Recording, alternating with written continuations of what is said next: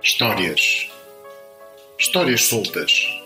Chorar, rir e caminhar na senda do nosso viver.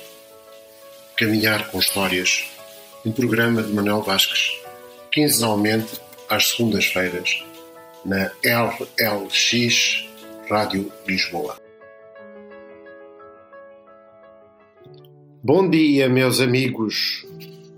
Novamente no Caminhar com Histórias, aqui veio o contador Manuel falar-vos de um autor, mas antes de mais, quero-vos desejar um bom Natal, porque este programa uh, está, estamos quase, quase em vésperas da festa mais bonita do ano, o Natal. O autor que eu vos venho falar, efetivamente, é um autor que me marcou muito devido às minhas ascendências uh, uh, dos meus pais e dos meus avós uh, castelhanos espanhóis. Portanto, eu nasci em Lisboa, na freguesia São Bartolomeu do Beato, mas os meus pais eram de uma terra no sul de, de Espanha, na Andaluzia, na transição entre o Alentejo e o Andévalo, a Andaluzia, uma terra que se chama Paimogo, País do Mago. É, o autor que eu vos quero falar é Miguel de Cervantes, que nasceu perto de Madrid, levou uma vida eh, muito errante e, e acabou por eh, morrer em, em 1616 em Madrid.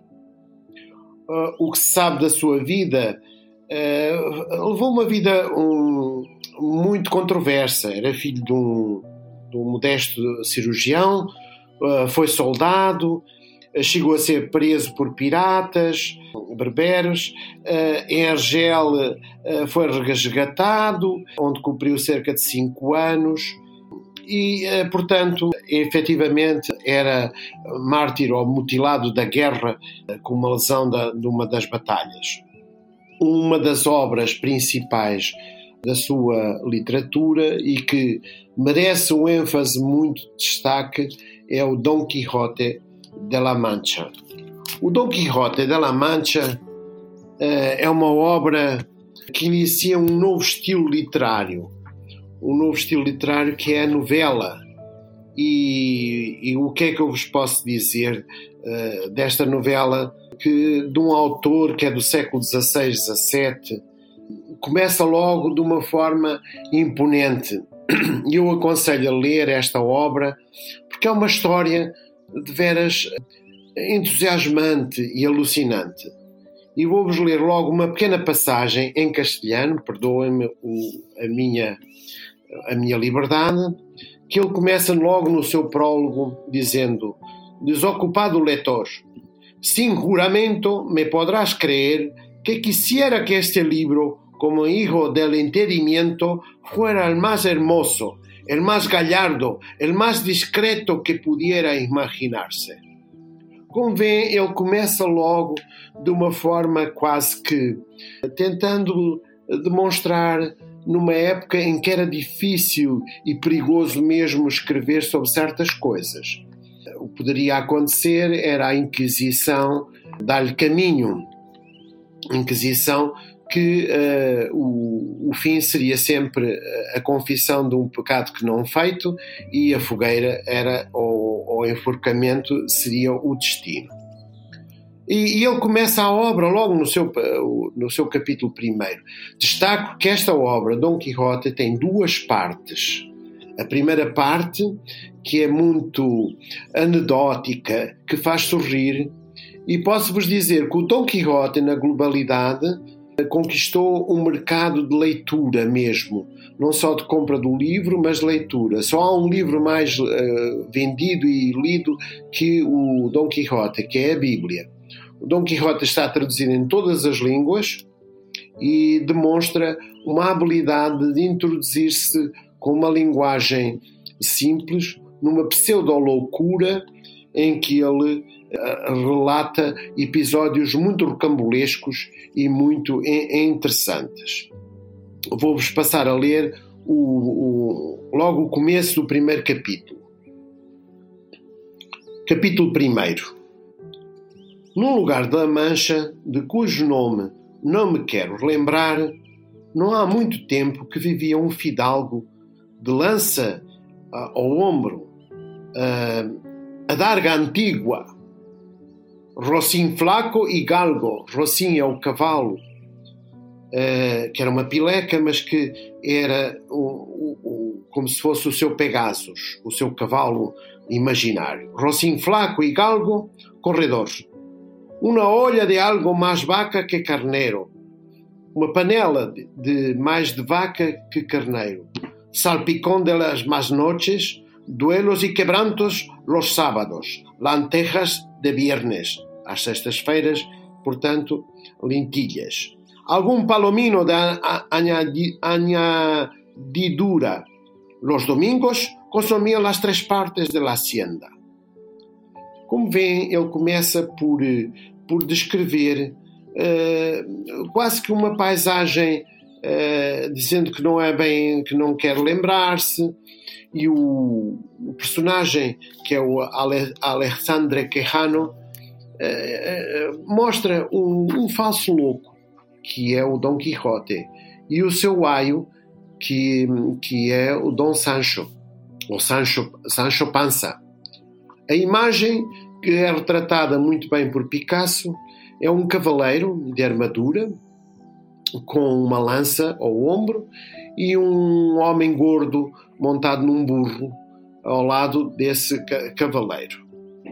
As duas, as duas partes da obra acontecem porque, na primeira parte, é uma parte que dá vontade de rir, tem episódios de, muitas, de muita divertimento, de coisas anedóticas passadas aqui e acolá, em que o, o Dom Quixote, na sua loucura, vê gigantes em moinhos, eh, apesar do seu aio dizer: Não, não, não, meu mestre, isso não são gigantes, são moinhos em que vê imagens de cavaleiros e lutas que ele defronta eh, de uma forma quase que, eh, como diz o termo, cavalheiresca.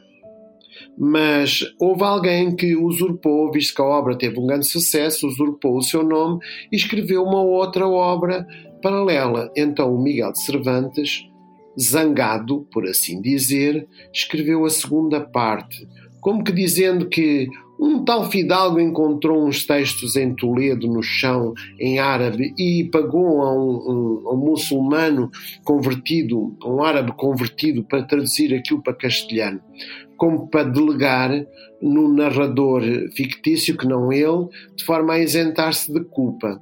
É uma estratégia muito interessante num campo da literatura que se chama novela mas uh, ele tinha que dar um fim na segunda parte, tinha que acabar e tal como eh, nada é eterno, ele acaba por dizer como as coisas humanas não sejam eternas, indo sempre em declinação de seus princípios hasta llegar a seu último fim, especialmente las vidas de los hombres, y como la de Don Quijote no tuviera privilegio del cielo para detener el curso de la suya.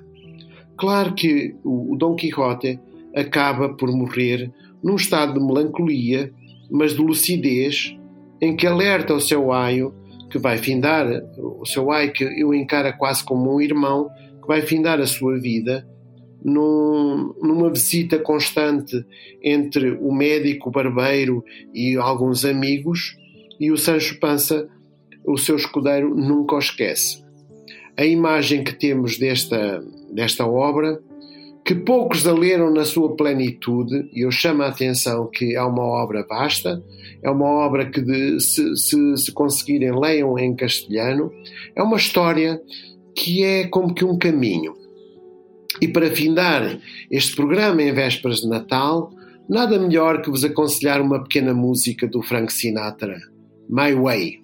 Espero que gostem e votos de, um bom, de boas festas e um bom e feliz Natal na companhia dos vossos, que desejo saúde e prosperidade. Obrigado a todos. Até breve.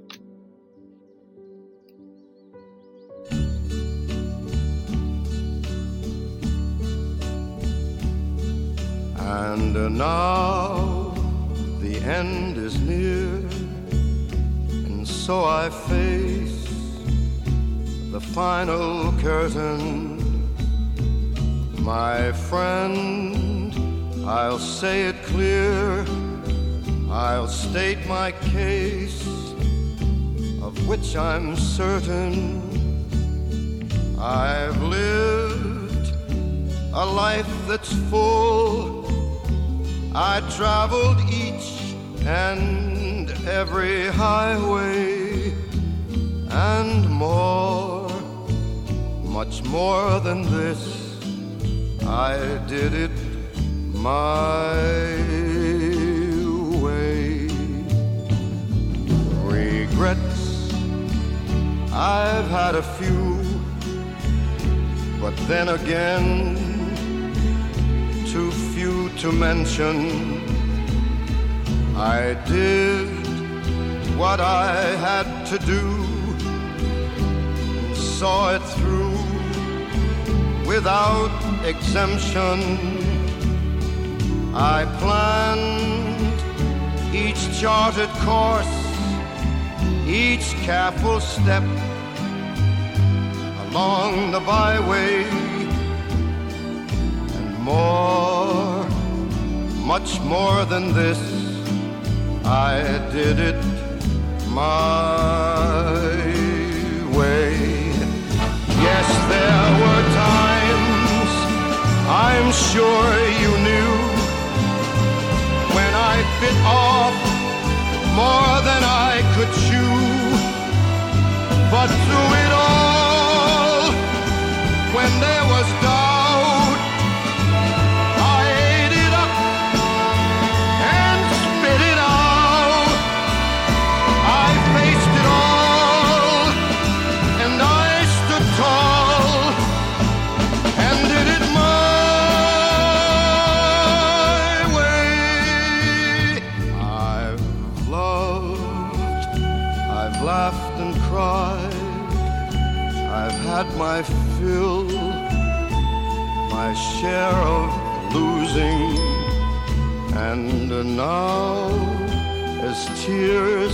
subside, I find it all so amusing to think I did all that.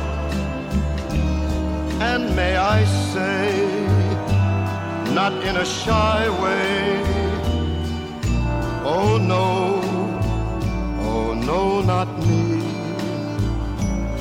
I did it my way. For what is a man? What has he got?